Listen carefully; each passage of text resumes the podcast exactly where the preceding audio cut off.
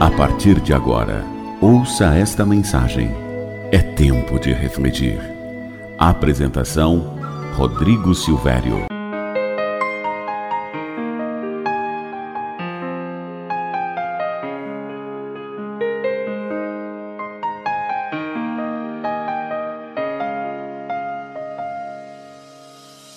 Olá para você que me ouve. Como você está? Como está o seu dia? Como está o seu coração? Me diga, você é detalhista? Sabe aquelas que percebe até mesmo uma xícara fora do lugar na prateleira, aquele pozinho no cantinho da pia? Será que você é mesmo detalhista? Bom, vai pensando nisso, que eu vou te contar uma pequena história. Certo dia, uma pessoa normal desceu na estação de metrô em Nova York. Isso aconteceu, hein, gente? Vestia jeans, camiseta e boné. Ele se colocou próximo à entrada, tirou um violino da caixa e começou a tocar para a multidão que passava por ali, bem no horário do rush matinal. Durante 45 minutos, ele tocou com entusiasmo, mas foi praticamente ignorado por todas as pessoas que por ali passavam. O que acontece é que ninguém sabia que aquele era Josh Bell, um dos maiores violinistas do mundo, executando peças musicais consagradas num instrumento raríssimo, um Stradivarius 1713, estimado em mais de 3 milhões de dólares, e que alguns dias antes ele havia tocado no Symphony Hall de Boston, onde os melhores lugares custavam mil dólares. A experiência foi gravada em vídeo, você pode procurar na internet depois, e mostra homens e mulheres de andar ligeiro, copo de café na mão, celular no ouvido, crachá balançando no pescoço e completamente indiferentes ao espetáculo que estava lhe proporcionando bem na frente dos seus olhos. Pessoas distraídas com a vida.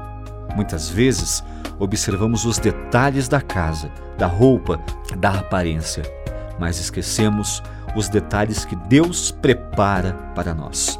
Será que não estamos observando as coisas erradas na vida? Focalizando com nossas lentes de aumento naturais os problemas, aumentando os obstáculos, dando grandiosidade ao que não é necessário?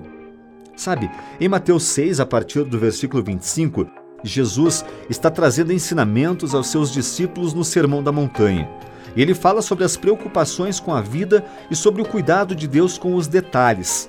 No versículo 33 de Mateus 6, Jesus diz para buscarmos primeiro o reino de Deus e sua justiça.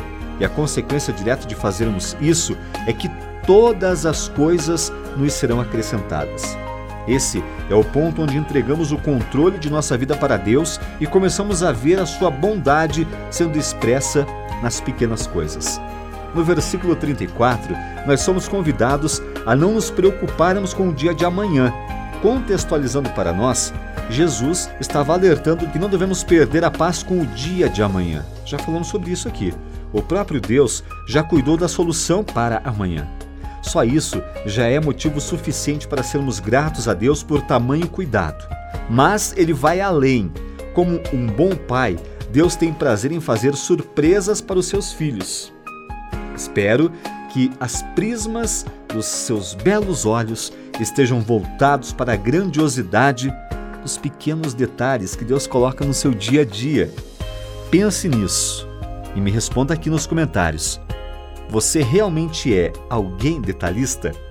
Que Deus te abençoe e que seu dia seja maravilhoso. Eu tenho um Deus que cuida de mim em cada detalhe.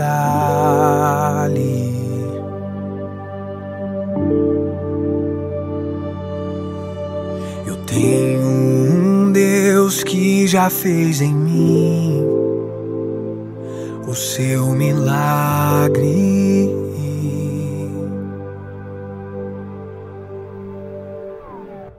Livro-me do que eu nem cheguei a ver. Já tinha um plano certo antes de eu nascer. E para cada coisa que eu ia perder, preparou o dobro pra me devolver. Abriu cada porta que o mundo fechou. Eu não valia nada, ele me deu valor. Mudou minha história e me fez alguém. E me disse que os seus sonhos vão além do que eu possa imaginar.